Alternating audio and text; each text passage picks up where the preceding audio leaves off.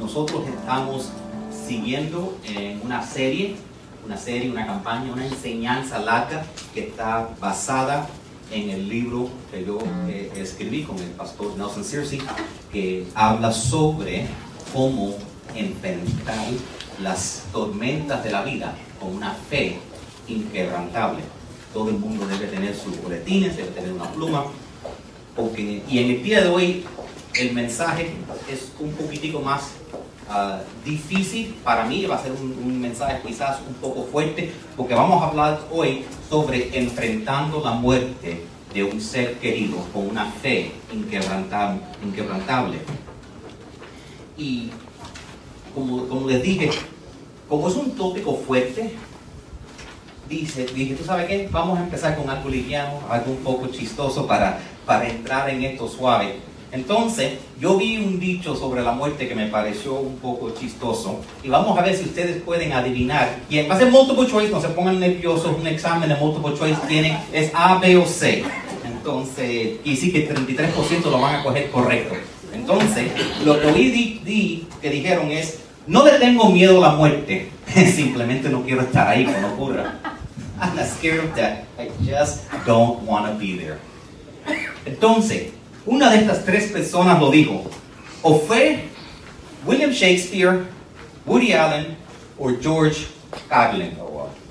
Traté de buscar persona, personajes hispanos que hablaron chistes sobre la muerte, pero parece que los hispanos no juegan con la muerte, solo, solo los anglos. Entonces, vamos a ver si entre todos podemos adivinar quién, quién es el que dijo eso. Bueno, a lo mejor está empezando, es un chiste, suena como algo que dijera el cómico George Carlin, ¿verdad? Bueno, lo que dijo George Carlin de la muerte es, la muerte se produce al tragar pequeñas cantidades de saliva durante un largo periodo de tiempo. Eso es lo que causa la muerte. Swallowing small amounts of saliva over long periods of time. En otras palabras, a todo el mundo le va a tocar. Pero, eso no, y, y, el otro no me parece algo que dijera William Shakespeare. Entonces solo nos deja una persona y es Woody Allen, quien dijo, no es que le tenga miedo a la muerte, es que solo no quiero estar ahí cuando ocurra. Y quizás así es, eres tú y estoy yo. No, no, soy cristiano, sé que voy para el cielo, no, no tengo miedo a eh, morir para ir al cielo, solamente no quiero estar ahí en el, quizás en el día de la muerte, en el proceso, déjeme eh, despertarme en el otro lado o algo. Y entonces, pero la verdad es que la muerte es, es inevitable y la muerte va a ocurrir. Y todos tenemos que aprender cómo enfrentar la muerte. Y entonces, en aprender a cómo enfrentar la muerte también nos, nos ayuda a desarrollar nuestra fe. Y la suerte es que según la palabra de Dios, la palabra de Dios tiene muchos versículos que nos ayudan con la muerte. La mitad de esos versículos ayudan prepararnos a nosotros para la muerte de nosotros, para nuestra eternidad. Y entonces, nosotros hablamos de eso casi constantemente, si te dan cuenta. Siempre estamos hablando de la importancia de uno tal hacer una decisión propia para el Señor. Entonces, en el día de hoy quiero hablar sobre la segunda cosa sobre que habla la Biblia, y es la muerte de alguien que uno ama, la muerte de un ser querido. Porque la verdad es que eso va a ocurrir antes de la muerte de nosotros. Porque ya después de la muerte de nosotros no tenemos que preocupar, entonces la muerte de otro. Entonces vamos a enfrentar la muerte de un ser querido. Quizás va, vamos a, experimentar la muerte de, de, un hermano, una hermana, un amigo, la muerte de un padre, de un abuelo, la, la, la, la, la muerte de un hijo, una hija, la, la muerte de cualquier persona que uno ama es algo que puede estremecer nuestra fe. Y, y el apóstol Pablo, en un punto en sus escrituras, estaba escribiéndole a la iglesia de tesalonicenses, porque ellos habían tenido un, un, una muerte en su iglesia y habían perdido a alguien quien amaba, y ellos estaban estremecidos en su fe. Y él le escribió a ellos, quiero que ustedes lo lean conmigo, lo voy a poner en la pizarra, pero él escribió estas palabras a ellos, yo creo que nos puede ayudar a nosotros. Primera de Tesalonicenses 4:13 dice, junto, queremos que sepan lo que sucederá con los creyentes que han muerto para que no se entristezcan como los que no tienen esperanza. Vamos a parar ahí. Este versículo es uno de los versículos que más se mal usa de la Biblia. ¿Tú sabes por qué? Porque usamos este versículo muchas veces cuando vemos a alguien llorando en un funeral, cuando vemos a algún cristiano llorando, decirle, recuérdate que están en el cielo, recuérdate que no debes llorar. Mira, la Biblia dice, y la Biblia no dice eso. Esto no dice que no te debes poner triste. Lo que pasa es que es traducido del griego y, entonces hay palabras que se pierden. Y en el griego usan una palabra que está refiriendo a una, a una tristeza inconsolable una, una horrible tristeza sobre cuál es un abismo de oscuridad. Y dice, nosotros los cristianos sí nos entristecemos, pero no con esa tristeza que no tiene ninguna esperanza. Entonces cuando lean un verso como esto, y si alguien alguna vez os hace sentir mal, y yo lo he visto, yo he visto personas ir a, ir a otros cristianos en un funeral y con muy buenas intenciones decirles, no estés tristes. ¿Cómo no van a estar tristes? es, es, es, es, imposible. La misma Biblia nos dice bien claramente, Eclesiastes 3.4, dice, hay tiempo de llorar y hay tiempo de reír.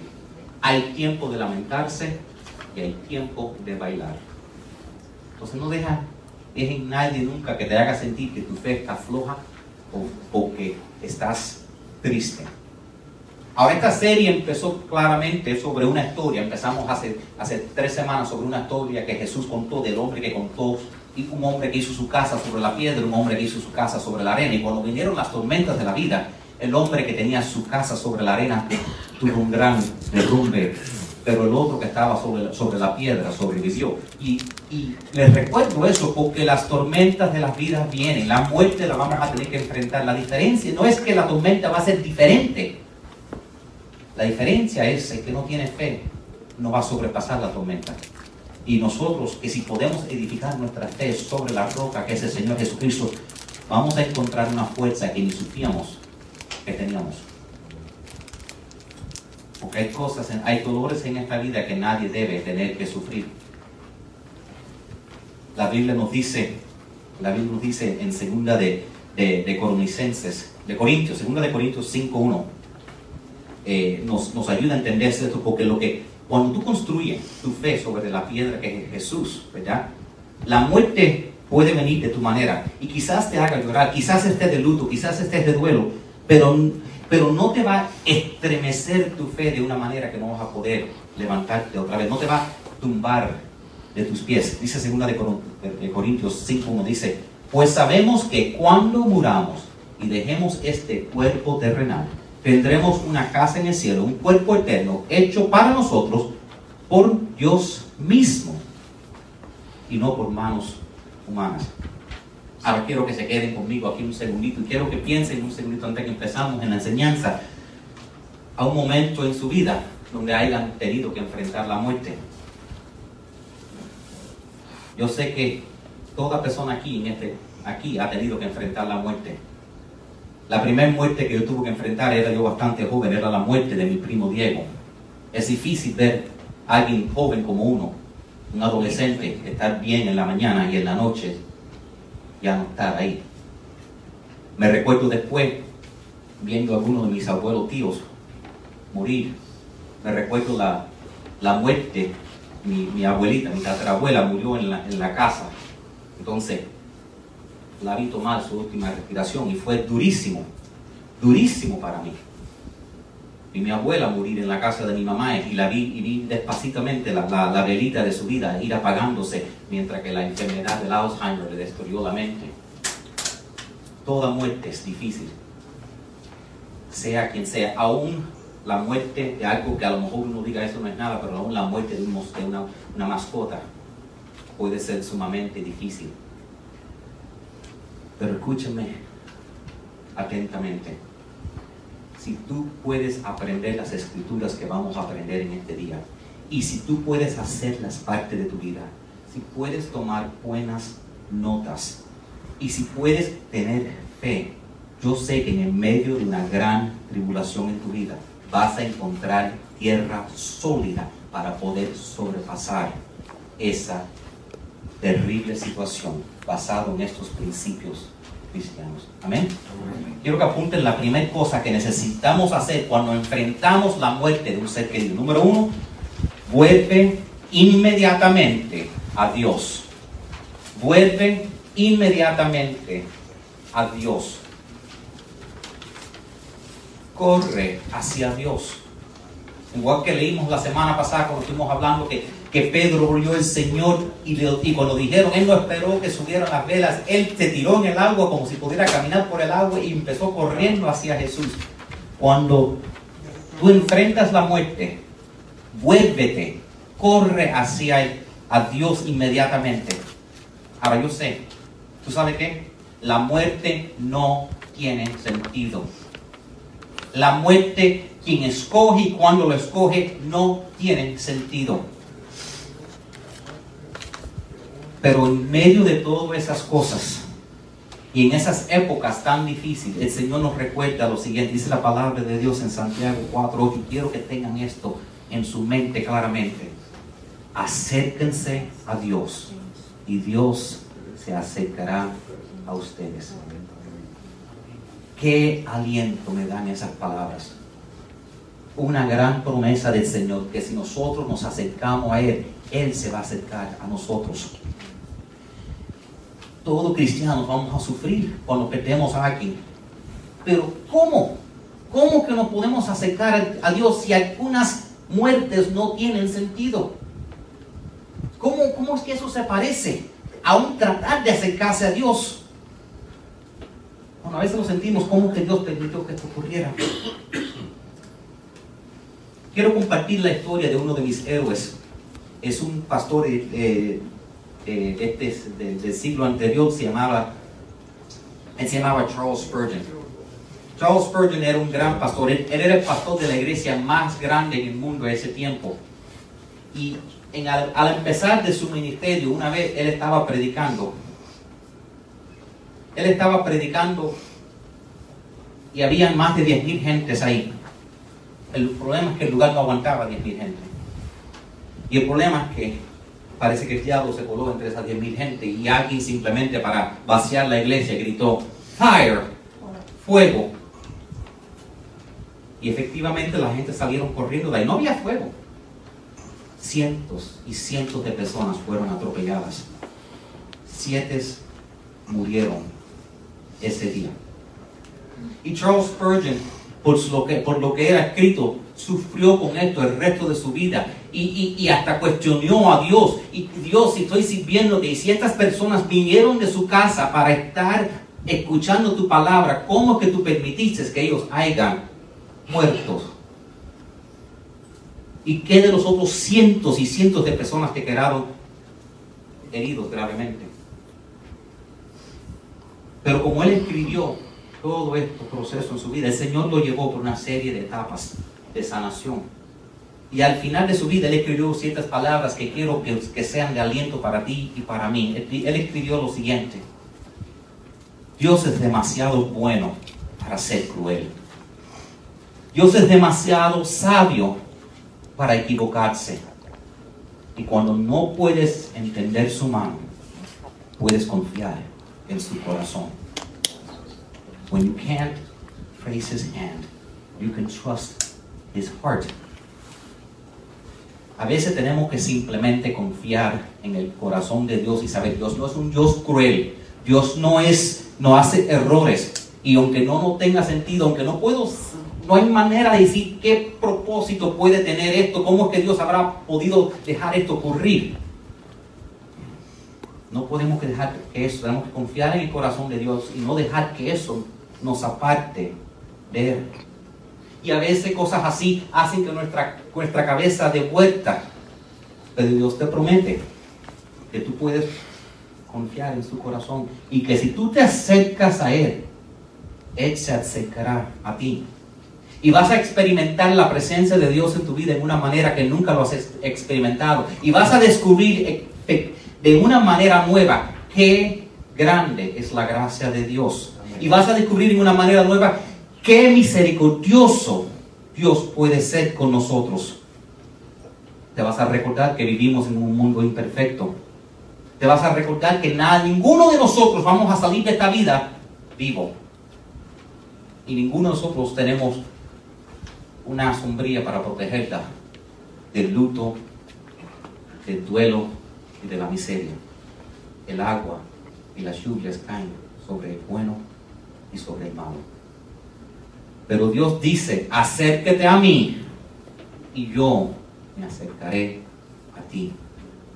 Grandes personajes de la Biblia como el rey David enfrentaron grandes dolores.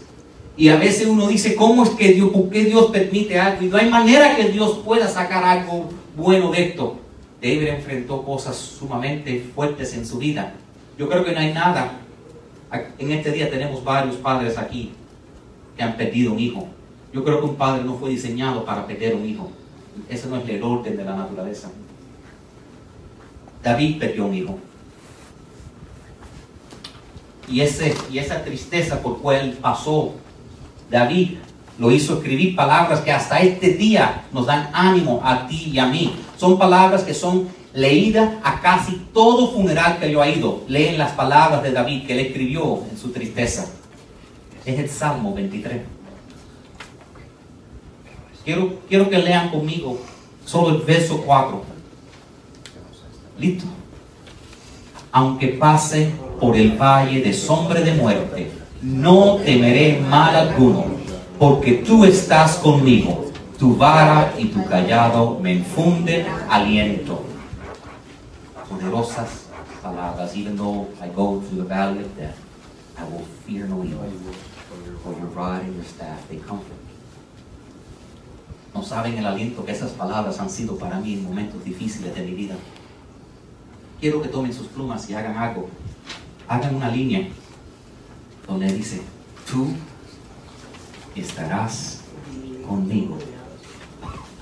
Recuerda la promesa de Dios. Tú te acercas a Dios y Él se acerca a ti.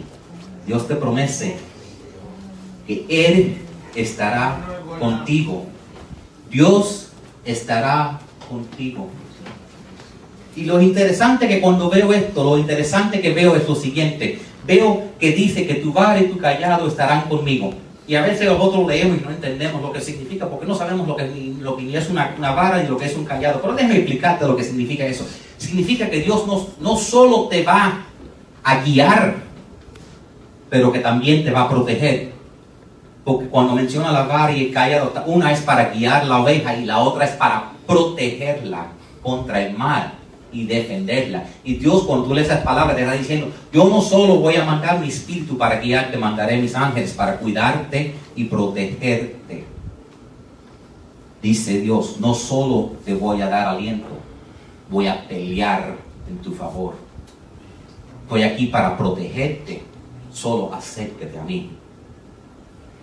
Ahora, quiero ser honesto, simplemente porque corres al Señor no significa que el dolor se va a desaparecer instantáneamente. Eso no es lo que va a ocurrir. Lo que va a ocurrir es que Dios te va a guiar por una serie de procesos desde poquito a poco sanarte. Y en ese proceso Dios te dice, tienes permiso de llorar. El luto está bien. El duelo es parte del proceso. Dios te da permiso a sufrir. Pero tú sabes lo que a veces pasa. A veces no nos damos nosotros mismos el permiso. Y eso tenemos que hacerlo. Apunten la número dos, es date permiso para pasar por el proceso de luto. Date permiso para pasar por el proceso de luto.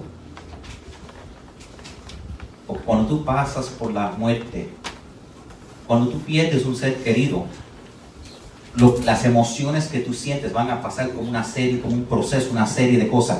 Y durante ese tiempo no sabes, eh, quizás no va a estar, un momento te sientes de una manera y otro momento te sientes de otra manera. Eh, eh, pensar que simplemente porque te acerque a Dios va a causar que no vas a sentir dolor es decirte una mentira, porque sí lo vas a sentir. Y tú sabes que Dios te dio emociones para que las sientas. Entonces, si sientes dolor, siéntala. Es parte del proceso. La Biblia nos dice que así como trabaja la vida y por eso que nos dijo ese versículo, hay tiempo para llorar y hay tiempo para reír, tiempo para bailar, tiempo para, para, para todo. Y una gran pérdida en tu vida produce grandes dolores en tu vida. Mencionamos David, ¿verdad? David perdió su hijo. No quiso comer, no quiso bañarse, porque, como les dije, yo creo que ningún padre está dispuesto a pasar por eso, no fuimos diseñados para eso. Pero déjame enseñarte otra palabrita que él escribió en otro salmo, en Salmo 119. Mira lo que escribió de lo que él estaba sintiendo. Él dijo, estoy ahogado en las lágrimas de dolor. Manténme firme conforme tu promesa, Dios. Y esas son palabras que como si David te la podía decir a ti en este momento, que te estés ahogando en las lágrimas del dolor. Dios tiene promesas para ti. Dios te va a mantener firme pero tienes que confiar en Él. Ahora, yo he mencionado que hay una serie de procesos, de, etapas, y yo las puse en sus boletines. Que estas etapas fueron escritas por una autora, se llamaba Elizabeth Gruber Ross, y lo escribió en un libro que se llama On Death and Dying. Fue publicado en 1969 para los que están interesados. Pero las etapas son casi exactamente lo que explica la palabra de Dios. Y las etapas del duelo son lo, lo siguiente. Lo primero que tú pasas es negación, denial. Y eso significa que no puede ser. ¿Cómo puede ser? Eh, eh, me acuerdo cuando me dijeron de Dieguito, yo dije, pero lo vi esta mañana, estaba en la iglesia, ¿cómo es posible que ahora, que me digan ahora, solo pasa un par de horas? No, no puede ser, es imposible. Y tú sabes después de eso, la próxima etapa, es enojo. Y cuando entra esa etapa de enojo, qué fácil es enojarnos a Dios por haber permitido que tú sufras este dolor. Por eso te recuerdo, acérquete a Dios y Dios promete acercarte a ti. Y Él será tu fuente de alivio. Después viene una etapa llamada la etapa de negociación. Dice, ¿negociación? Sí, bargaining. ¿Sabe por qué? Porque en esta etapa el dolor es tanto que estás dispuesto a hacer cualquier cosa para quitarte el dolor encima y contarte que quitártelo para hoy estás dispuesto a tomar hasta que no, hasta que no sientas nada. Con tal de quitarte dolor, estás dispuesto a fumar, estás dispuesto a hacer lo necesario, a acostarte con quien sea, a hacer lo que sea para que solo por un ratito no tengas alivio del dolor. Pero después regresa el dolor y tienes que buscar esa misma medicina. Y si no tenemos cuidado, podemos entrar en un ciclo redondo buscando alivio temporario, donde estamos sacrificando el futuro por el momento para solo tener un poquitico alivio. Y eso te puede llevar a la depresión. La verdad es que, y la depresión es la próxima etapa, y la, depresión puede venir por varias cosas, porque aún si no haces eso, tú sabes que hay otra razón que viene la depresión. ¿Sabes cuál es la otra razón? La otra razón es bien fácil. Porque al principio todo el mundo te llama y te pregunta cómo estás, y vienen y te traen comida, y todo el mundo está chequeando cómo estás, pero después del funeral, Después del pelo, después todo el mundo regresa a su casa. Y tú te quedas solo, con el dolor. Y ya después que han pasado varias semanas o meses y todo el mundo está ha regresado a su vida, como si nada pasó, tu vida no está igual. Todo el mundo regresa a trabajar, todo el mundo regresa a su vida y tu vida sigue destruida, vacía, con ese gran hueco y la depresión empieza entrando. Pero Dios no quiere que te quedes en esa etapa de la depresión. Dios quiere llevarte a la última etapa, que es la etapa de la aceptación. Y quiero ser bien claro y explicarte lo que significa de la etapa de la aceptación. Porque alguna gente piensa que la etapa de la aceptación significa que ya vas a aceptarlo y no vas a doler y vas a estar bien y se te va a olvidar. Y es mentira, porque jamás vas a estar igual. Nunca se te va a olvidar la muerte. Nunca vas a parar de doler. Cada vez que lo pienses va a venir una lágrima. Aceptación significa solo una cosa. Aceptas que cuando no puedes entender la mano de Dios, te recuerda que Dios no es cruel y que se equivoca. Te recuerda que el amor es el corazón de Dios. Eso es aceptarlo simplemente y si tú tienes el control de todo, Dios, y tú eres el que decides cuándo estamos aquí, cuándo nos vamos, y el que pones y el que quitas, y solo se lo entrega a Él, eso es lo que es la aceptación. Es simplemente recordarte que Dios es un Dios bueno. Y saber que Dios, crea o no, puede usarte por medio de eso para ayudar a otros. Te lo prometo. Es difícil perder un hijo. Es difícil perder una esposa. imagina perdiendo los dos el mismo día? Este pastor hace 27 años perdió su esposa y su hijo el mismo día. Y entró en una gran depresión y pasó por muchas etapas, pero, eh, pero Dios se acercó a él cuando él se, se acercó. Y entonces en su boletín yo puse la información sobre este libro porque es un, tremendo libro. No lo tienen en español, pero que pueden leer en inglés. Será una gran bendición para ti. Ayudarte por el proceso que pasó este hombre, porque nadie debe perderla su compañera y su hijo el mismo día. Uno o el otro, pero los dos. Se quedó completamente solo. El, pastor Dwight I. Richard escribió de cómo es que Dios lo hizo caminar y cómo es que lo que él descubrió de ese dolor y de esa oscuridad. Y él aprendió que las promesas de Dios son verdaderas. Una de esas promesas es, la dijo Jesús Mateo 5:4 Jesús dijo en el sermón en el monte, Dios bendices a los que lloran, porque serán consolados. Entonces Dios te quiere mover por esas etapas. Dios dice, acércate a mí, yo me acercaré a ti. Y Dios dice, es okay to mourn. No hay, tú puedes darte permiso a doler, a llorar, a pasar por el proceso de luto. Pero te dice que no debes hacerlo solo Punto en el próximo paso. Admite que necesitas el apoyo de otro. Admite que necesitas el apoyo de otros.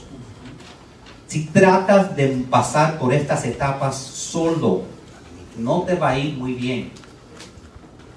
Dios va según su palabra y nos los explica en muchos, muchos, muchos lugares en su palabra que no estuvimos diseñados para pasar por estas cosas juntos, Señor. Desde, desde, Génesis Dios dice, no es bueno que el hombre esté solo. Él quiere rodearte de otros hermanos y hermanos que te apoyen y que te levanten. Hay un bello ejemplo de lo que es el apoyo cristiano en, en, el libro de Éxodos, donde eh, Moisés estaba en una batalla, literalmente en una batalla. A veces cuando perdemos algo nos sentimos como estamos en una batalla, pero Moisés estaba literalmente en una batalla. Y Dios le dijo, Moisés, mientras que tú levantes tus brazos en victoria, en fe, ganarán, pero si se te caen los brazos, ciertamente perderá Israel y se morirán todos. Agarramos la historia en Éxodo 17, verso 12 y dice, pero las manos de Moisés se le cansaban. Así nos pasa también, tenemos fe, pero la fe se cansa, ¿verdad? Entonces tomaron una piedra y se la pusieron debajo de él y se sentó en ella. Y Aarón y Ur le sostenían las manos una de un lado y otro del otro. Y así estuvieron sus manos firmes hasta que se puso el sol. Qué bello cuadro de lo que es lo que otros hermanos pueden hacer por nosotros cuando tú te sientes débil, cuando te vas a caer, sostener tus manos en acto, en victoria, cuando recordarte. A veces, a veces uno piensa que es que no sé qué decirle a la, persona. Cuando alguien está sufriendo, no lo pienses, e, es, hay un nombre, yo lo llamo el ministerio de la presencia. Ellos en ese momento no necesitan que necesariamente que tú tengas un sermón para hablarle. No necesitan que tú le den 20 besos. ¿Sabes lo que a veces necesitan? A veces no necesitan ni una sola palabra. Solo que estés presente ahí. Y aun si tú no puedes hablar, que no te su presencia será de bendición para ellos. Porque la pobreza más grande que existe en este mundo es la soledad, dijo la Madre Teresa. Esa es la pobreza más grande que existe. Alguien para aguantarte tus emociones cuando se quieren caer. Alguien para aguantarte tu actitud cuando se quiere caer. Alguien para aguantarte tu esperanza en el aire cuando se está cayendo. Eso es un cuadro de lo que es la iglesia. Para que cuando enfrentemos situaciones estemos aquí. Ese es el misterio de la iglesia, que Dios buscó personas imperfectas. Un día yo estoy hablándole, aquí dándole consejo y ayudándole. Y el siguiente día ellos me están ayudando a mí. Y ellos me están dando versículos. Y ellos me están animando a mí. ¿Por qué? Porque todos tenemos momentos cuando estamos arriba y momentos cuando estamos bajos. Todos somos humanos y todos nos podemos ayudar. Simplemente la iglesia es una familia cristiana y una familia que nunca te dejará en los momentos difíciles. Por eso que cada domingo te digo que tomes un pequeño paso. Y yo no sé lo que es el paso para ti. Maybe hoy decir, voy a memorizar un versículo cada semana que me ayude de lo que aprendemos. Quizás tu pasito es, voy a comprometerme a venir. Mi, tu pasito es, voy a entregarle un gran dolor al Señor. Mi, quizás tu pasito sea, voy a escribir mi historia y lo voy a compartir. Porque créame, eso puede ayudar a otros. O que te vas a hacer un miembro, o que te vas a bautizar, o que vas a diezmar. Yo no sé lo que es el paso que tú necesitas tomar, pero sea lo que sea ese paso, toma un paso cada semana, un pasito pequeñito. La Biblia dice que estamos supuestos a ayudarnos los unos al otros por ese proceso. Gálatas 6.2 dice, ayúdense a llevar los unos las cargas de los otros y obedezcan de esa manera la ley de Cristo. Eso es la ley de Cristo. A veces no sabemos la voluntad de Dios, ahí te lo estoy diciendo. Ayúdense a llevar los unos las cargas de los otros. Eso nos lleva al último punto que quiero que tengan en este momento. La última manera de enfrentar la muerte de un ser querido con fe inquebrantable es aprovechar la oportunidad para compartir a Jesús. Aprovechar la oportunidad para compartir a Jesús. Porque la verdad es que aunque vayamos por diferentes etapas de luto, aunque vayamos por diferentes etapas en este proceso, y diferentes personas lloran y sufren de diferentes maneras, nosotros cuando, cuando tenemos una muerte, nos recuerda, nos recuerda que hay un Dios, nos recuerda y, nuestra fe nos da aliento. Y nuestra fe nos da sanación de ese dolor. Y tú sabes que nuestra fe sale como tópico de conversación cuando nos acercamos a la muerte. Yo he sido pastor por más de 13 años y durante esos años he estado como parte de ese proceso en la cama de bastantes personas que han dejado en esta misma iglesia. El primer año se murió un señor que se llamaba, se llamaba Pedro ese yo esperaba que no iba a durar mucho. Tenía ya 103 años, ya sabía que estábamos cerca. En su cumpleaños estaba bailando y a la otra semana yo estaba aguantando de la mano, se manejó para el carro y me, y me llamó y me dijo, ya, este es el fin. He estado, hemos tenido por lo menos cuatro otras personas en estas iglesias que han pasado. Pablo, Carmen y otras personas que han, que han caminado. Hemos tenido jóvenes que no han tenido 20 años, que han pasado al otro lado, que han, su vida ha sido terminada. La muerte nos toca a todos y, y la verdad es que si tú le das la oportunidad de Jesús, Dios puede tomar ese dolor y usarlo para darle ánimo a otras personas. Si le das la oportunidad a Dios para que se acerque a otra persona. Si, si en eso que tú estás pasando apuntas a otras personas al Señor, mira estos bellos versículos. Primera de Corintios 15 dice, ¿dónde está, o oh muerte, tu victoria? ¿Dónde está, o oh muerte, tu aguijón? El aguijón de la muerte es el pecado y el pecado ejerce su poder por la ley. Pero gracias a Dios que nos da la victoria por medio de nuestro Señor Jesucristo. Where is your sting, O death? El poder de la muerte es quitado por la gracia que tenemos en el Señor Jesucristo. Verdaderamente, sea lo que sea, que horrible sea algo, aún como les dije, una muerte de un muchacho que no tenga sentido, Dios lo puede usar. Gracias Héctor, saludos a todo el mundo. Buenos días. Em, este día ha estado, como se dice, determinado por mucho, mucho tiempo. Le quiero dar gracias a Dios, muy importante, y a todos que están aquí en este día, especialmente mi papá, que lo ha sufrido todo conmigo y lo ha visto todo. Em, como dice mi historia, la primera muerte en mi vida fue la de mi hermanito. Falleció de asma en los brazos de mi madre con mi padre manejando, corriendo al hospital. En el mismo día que estuvo en iglesia por la mañana, falleció ese mismo día. Yo estaba perdido, completamente loco y apartado de Dios. Y no creía para llegar a casa y encontrar que mi hermanito ya no estaba conmigo. ¿Cómo sería posible eso? Un muchacho que creía en Dios y buscaba de Dios y servía a Dios y tocaba lo del hombre en el grupo de los jóvenes. Eso me afectó a mí profundamente y me dolió mucho.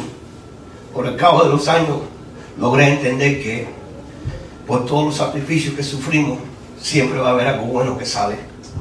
Y gracias a Dios que con todo lo que ha pasado mis padres todavía están aquí y han luchado y han hecho tantas cosas por el ministerio de Dios, ayudando y apoyando a todos que han sufrido y han sentido mucho dolor. Y hoy es mi día para contarle a ustedes que no importa lo que pasa, no importa lo que hacemos, que siempre va a haber la unción de Dios que nos ayuda de alguna manera. No importa que sea a través de un familiar, un conocido, un ser querido. Em, para mí ha sido tremenda bendición. Sabes que con todo lo malo que me ha pasado, ha podido estar aquí dando gloria y la honra a Dios, sabiendo que no importa lo que me pasa, ya nunca le tengo muerte, miedo a la muerte, por gracia de su sacrificio.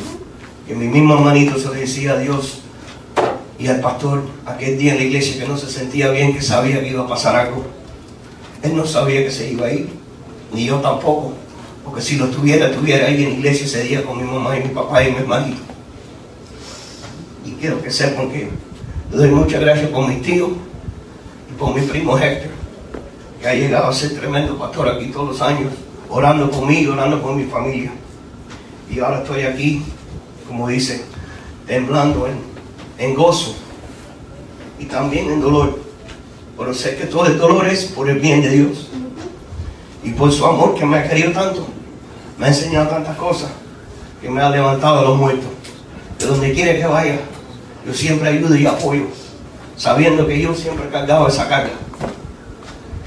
Y más por todo, me ha bendecido a mí todos los días de mi vida. Ha logrado tener una niña, ella cumplió 15 años y nunca me ha dado ningún problema. Ha criado un hijo de mi, de mi mujer, que fue su primer hijo. Lo crié como mío. Y me ha salvado a mí tanto eso, ser un padre, como me lo ha dicho mi papá, amigo, deja que tú tengas hijos, deja que tú tengas familia, tú vas a ver, tú vas a saber, tú vas a querer. Y gracias a Dios por todo lo que me ha pasado, yo he podido vencer todo lo malo. Y el enemigo ya no me viene a buscar, porque sabe que no puede contra mí.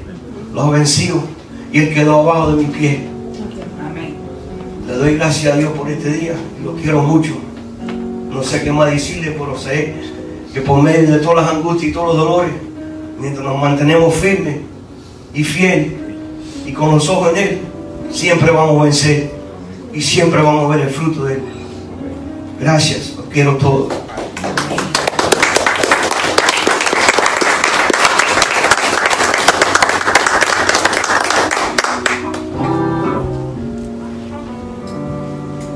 Dios no desperdicia una sola lágrima. Yo sé. Yo sé, yo sé que han sufrido, pero te prometo que Dios no desperdicia una sola lágrima. Uno de los versos más poderosos de la Biblia va a ser el último verso que vamos a compartir hoy, quizás el verso que decidas memorizarte. Vamos a leerlo juntos. Es Filipenses 1:21. Dice, para mí el vivir es Cristo y el morir es ganancia. Y eso me motiva a mí a decirle al máximo número de personas posible las buenas noticias de lo que es el Señor Jesucristo. Porque quizás eso pareciera que no tuviera sentido. Su mamá, mi tía, se volvió loca. Trató de quitarse la vida, había que aguantarla. Porque tú sabes que cuando tú te vuelves loco, haces cosas. Y ella cogió el cuchillo para cortarse el brazo y ella tenía que aguantarla constantemente. Ese es el diablo que solo viene para destruir. Porque ella no se pedía perdonar, por eso ella se quería hacer dolor. Porque no se podía perdonar, porque se echaba ella misma la culpa, que por qué él no pudo salvarlo. Pero Dios tenía un plan porque Dieguito estaba orando y orando y orando y sintiendo y siendo fiel al Señor y orando para que su padre, su madre, su tío, su hermano, su primo y todos fuéramos a la iglesia y ninguno íbamos, todos estábamos perdidos. Por la muerte de Dieguito el Señor obró y todos venimos a la iglesia. Todos venimos a la iglesia y así fue que el Señor contestó la oración de él. Tú no sabes lo que Dios está haciendo. Aunque no tenga sentido la mano de Dios, confía en el corazón de Dios, que Dios no es cruel ni es malo ni se equivoca y sabe lo que está haciendo. Él te ama y quiere lo mejor para ti. Amén. Declaremos todos juntos, Dios santo en el cielo. Dios santo en el cielo. Jesús es mi Señor. Jesús es mi proveedor. La Biblia es mi guía. La Biblia es mi guía.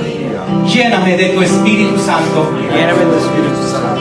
Me arrepiento de mis pecados Me arrepiento de mis pecados y de todos mis errores. y de todos mis errores. Eso ya está en mi pasado Eso ya está. y no en mi futuro. Yo declaro en fe Declaro en fe que toda maldición está quebrantada, toda maldición, toda enfermedad es sanada. Toda enfermedad es sanada, y toda deuda cancelada. toda Yo soy la iglesia, parte de un gran movimiento, proclamando el reino de Dios. Y dejando un legado. Las cosas están cambiando. Las cosas están cambiando. Cuidaré de mi cuerpo. Renovaré mi mente. Mi vida nunca será igual. Yo tengo amor, fe, paz, poder, protección y sabiduría en Cristo. La vida eterna y la vida en abundancia ya son mía. Dios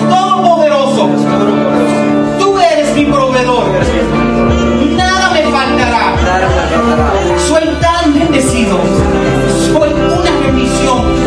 En el nombre de Jesús. Y el pueblo de Dios dice,